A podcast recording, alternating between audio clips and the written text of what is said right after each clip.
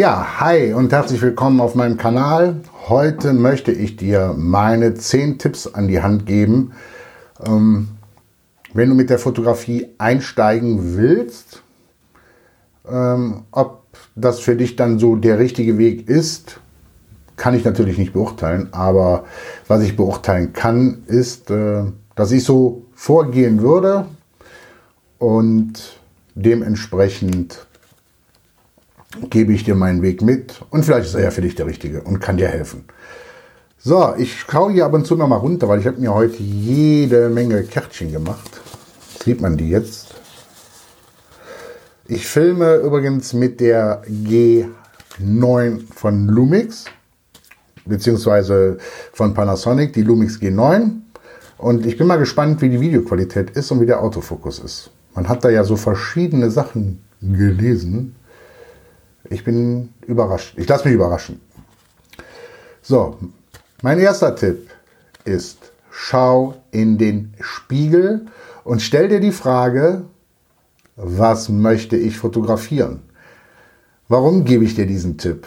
Ähm, weil vielleicht sogar dein aktuelles Smartphone dafür vollkommen ausreicht. Äh, weil wenn du ich will jetzt nicht sagen, was man damit nicht fotografieren kann oder sollte oder tut, aber überleg dir, stell dir selber die Frage im Spiegel, was möchte ich fotografieren, warum möchte ich fotografieren und wenn du das für dich klar hast, wie gesagt, reicht vielleicht sogar schon dein aktuelles Smartphone. Aber wenn, aber wenn du dann für dich rausgefunden hast, nö, mein Smartphone reicht mir nicht oder damit möchte ich nicht das fotografieren, was ich fotografieren möchte, geht es zu meinem nächsten Tipp. Ähm, da es logischerweise jetzt um den Kamerakauf bzw. den Kauf des sogenannten Buddies. Hm, der allererste Tipp, hör nicht auf die ganzen Influencer hier auf YouTube oder in Podcast-Shows oder, oder, oder.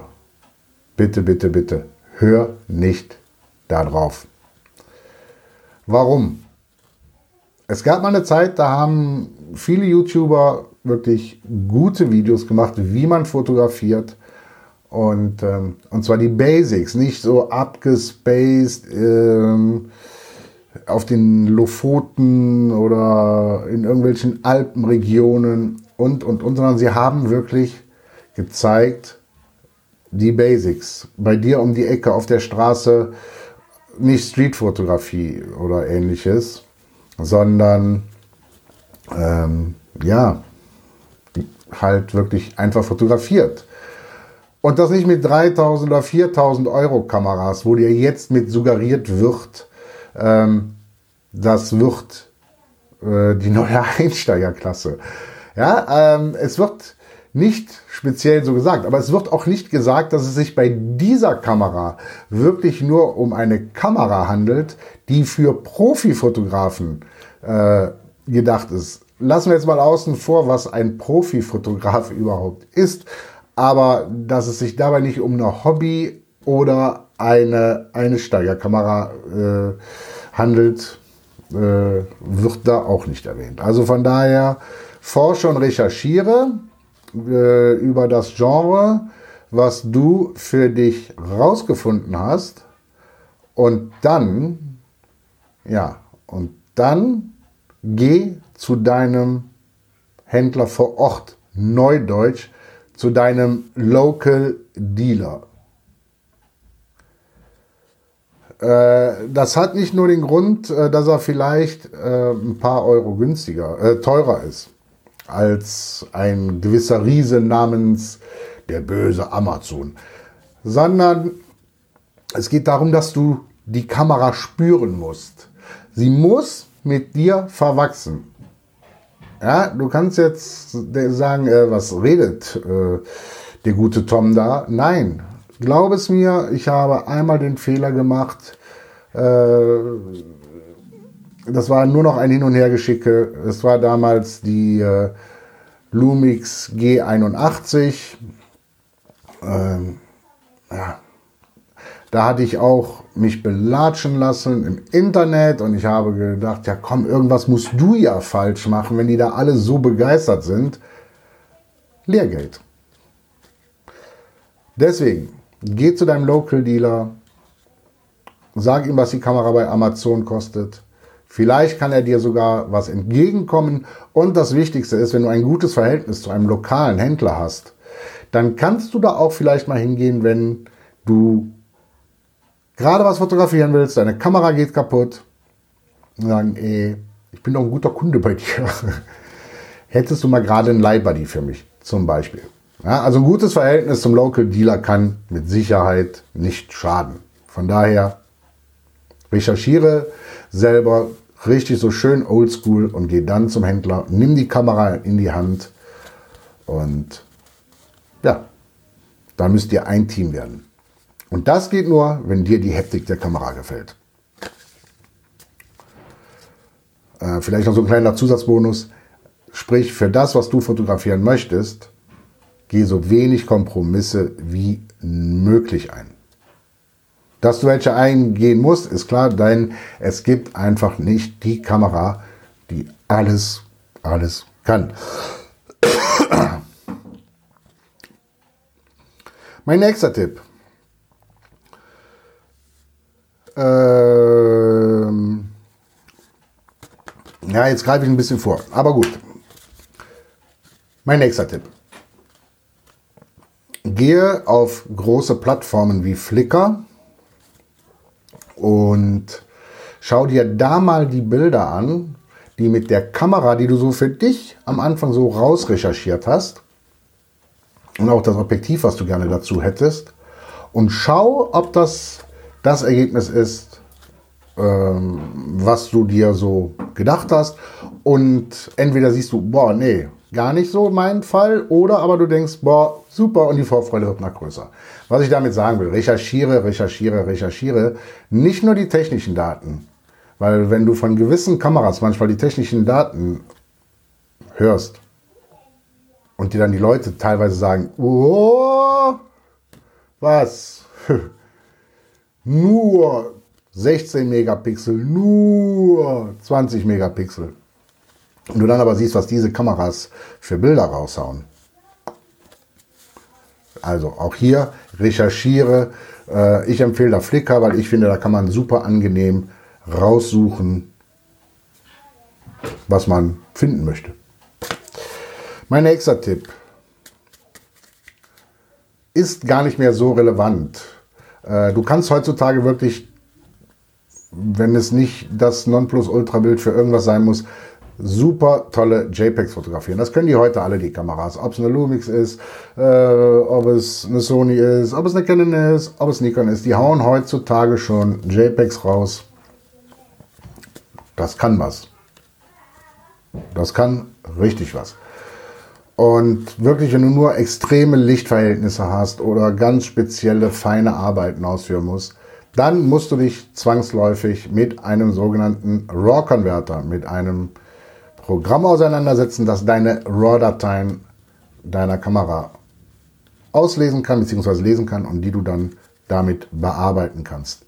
Auch wenn es mittlerweile, weiß Gott, gute gibt, schnellere gibt als Lightroom. Ich empfehle Lightroom, weil Lightroom leicht zu erlernen ist und wenn man es einmal drin hat, ein wirklich super flüssiger Workflow zu erreichen ist.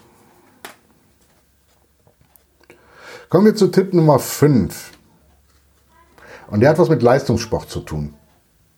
Hast du dir schon überlegt, warum ein Roger Federer jeden Tag, obwohl er anscheinend spielend leicht jedes Turnier dieser Welt gewinnt, Tennisturnier dieser Welt gewinnt, jeden Tag seine zwei, drei Stunden trainiert? Oder denkst du, Roger Federer sitzt vor YouTube und lässt sich permanent erklären, wie man Tennis spielt?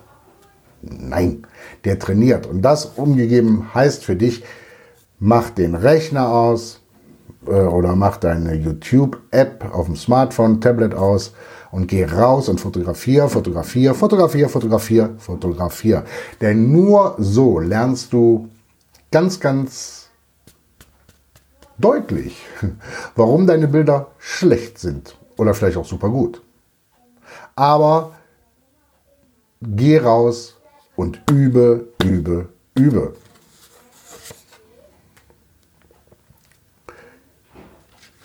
Tipp 6.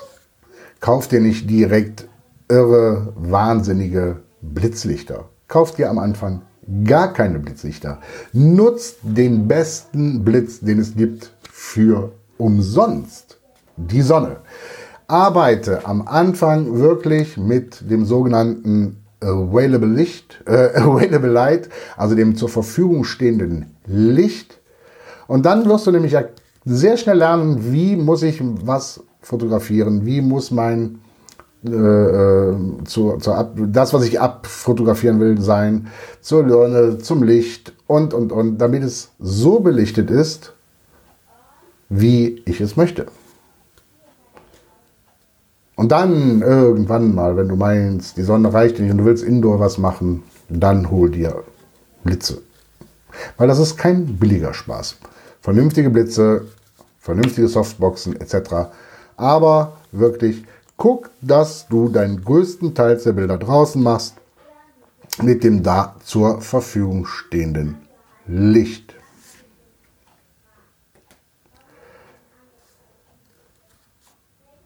Jetzt kommt so mein Tipp Nummer 7, very old school. Lies Bücher, Fotobände etc. Warum empfehle ich das? Weil du da viel besser siehst, wie ein Bild ist in einem Fotoband, Bildband, Fotobuch, wie auf jedem YouTube-Video.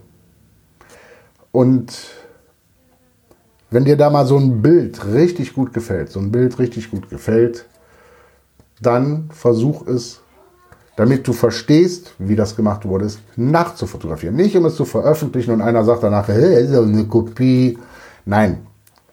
Ne? Es geht ums Lernen. Und wenn du das dann so verstanden hast, äh, dann ja, mach's nach mit deinem Stil und sag so, weil es hat ja einen Grund, warum dich dieses Bild angesprochen hat, warum du dieses Bild nachmachen möchtest.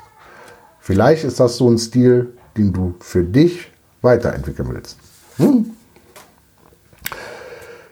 Tipp 8.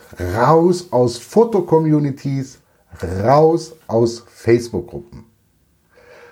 Du wirst da in den seltensten Fällen konstruktive Kritik erfahren. Du wirst da so Kommentare bekommen, oh, ein schönes Bild. Aber es wird ja keiner sagen, warum ihm das Bild gefällt. Oder du wirst viel mehr hören, äh, das ist ein scheiß Bild. Was ist das für eine Kritik? Was sollst du als Fotograf mit so einer Kritik anfangen? Hm? Scheiß Bild. Also A ist es eh Auge des Betrachters. Totschlagargument, mir gefällt's aber. Ähm, und zum anderen, ja, wenn dir einer sagt, ein scheiß Bild, ja, hm, was hätte ich denn besser machen können?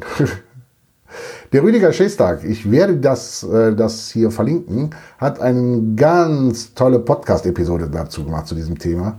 Ähm, geh lieber raus, nutz die Zeit und mach Bilder. Und dann, wenn du wirklich mal ein Portfolio hast oder du mal über Bilder drüber oder du möchtest, dass jemand, der wirklich, wirklich, wirklich Ahnung von der Fotografie hat, wie zum Beispiel ein Rüdiger Schestag, über deine Bilder gucken soll, dann schreib ihn an, ruf ihn an. Also jetzt nicht nur der Rüdiger, ne? Äh, und sag, äh, kannst du mal bitte drüber gucken, äh, was denkst du, könnte ich an meiner Fotografie verbessern, etc. etc. Vielleicht wirst du dafür auch den einen oder anderen Euro bezahlen müssen. Ist ja klar, ein professioneller Fotograf lebt davon, dass er seine Zeit investiert. Und wenn er seine Zeit investiert, aber diese Feedbacks, diese professionellen Feedbacks sind das A, das Geld wert, B, allemal besser als jegliche Foto-Community-Kommentare und C, äh, schickst schon gar nicht ein zu, irgendwelche, zu irgendwelchen YouTubern, die deine Bilder dann äh, bewerten sollen. Bitte nicht. So, sind wir jetzt schon durch? Ah, mein Bonustipp. Mein Bonustipp ist, Kauf dir bitte am Anfang keine Festbrennweite. Ich weiß, die ganzen anderen YouTuber sagen, kauf dir eine Festbrennweite, kauf dir ein 50 mm 1.8, dann hast du deine erste Festbrennweite mit einem Ext mit, mit schon viel, eine, eine, eine sehr hohe Lichtstärke und du kannst schon freistellen. Bravo, du kannst schon freistellen. Ähm, warum sollst du dir am besten zu deiner Kamera ein Zoom-Objektiv holen, was so zwischen 18 und 135 so in der Kante liegt. Ganz einfach, weil du wirst dann zoomen, ist ja logisch, damit du die Brennweite bekommst, die du gerne hättest. Und nach einem Vierteljahr oder halben Jahr, je länger du dir Zeit nimmst, umso genauer wird es natürlich, kannst du in Lightroom gucken, welche Festbrennweite du am, oder welche Brennweite du am häufigsten benutzt hast. Und was sagt dir das, wenn da zum Beispiel steht von, ich sage jetzt mal 1000 Fotos, hast du 750 Fotos mit einer Brennweite von 35 mm gemacht?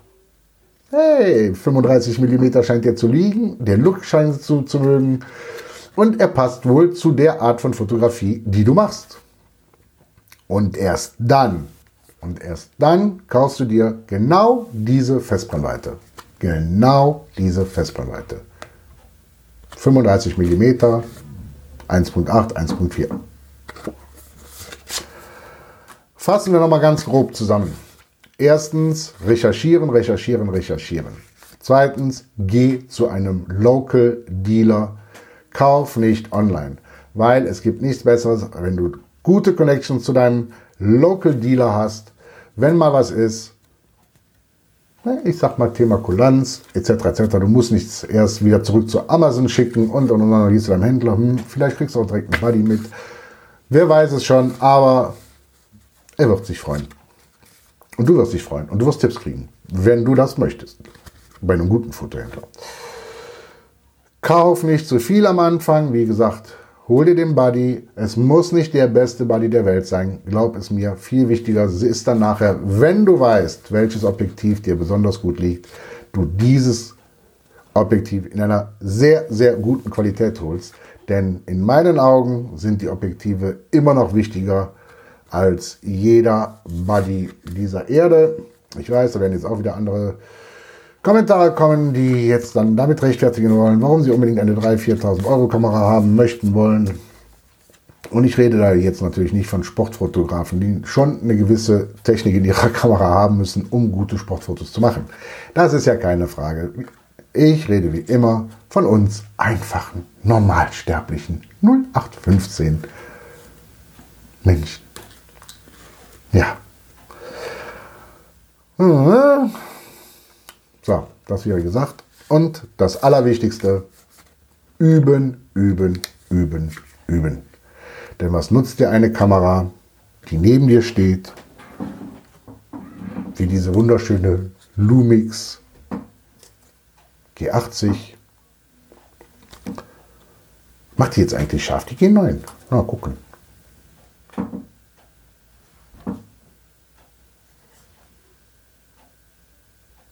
Scheint ein bisschen zu funktionieren. Hm. Ähm, ja, ich war stehen geblieben, dass die Kamera neben dir steht, auf dem Schreibtisch und du dann im Endeffekt nichts anderes machst, als mit deiner Kamera YouTube-Videos zu gucken. Zum Einarbeiten in die neue Kamera vielleicht nicht schlecht, wenn da wirklich einer ist, der es richtig gut erklären kann. Ähm, aber auch da hat keiner, kein, kein Hersteller den Markt neu erfunden. Zeitvorgabe, Blendenvorgabe, manueller Fokus, ISO-Automatik, ja, nein, ist bei allen gleich geblieben und eigentlich brauchst du gar nicht mehr zu wissen. Okay? In dem Sinne, mit Herz und Seele, komm,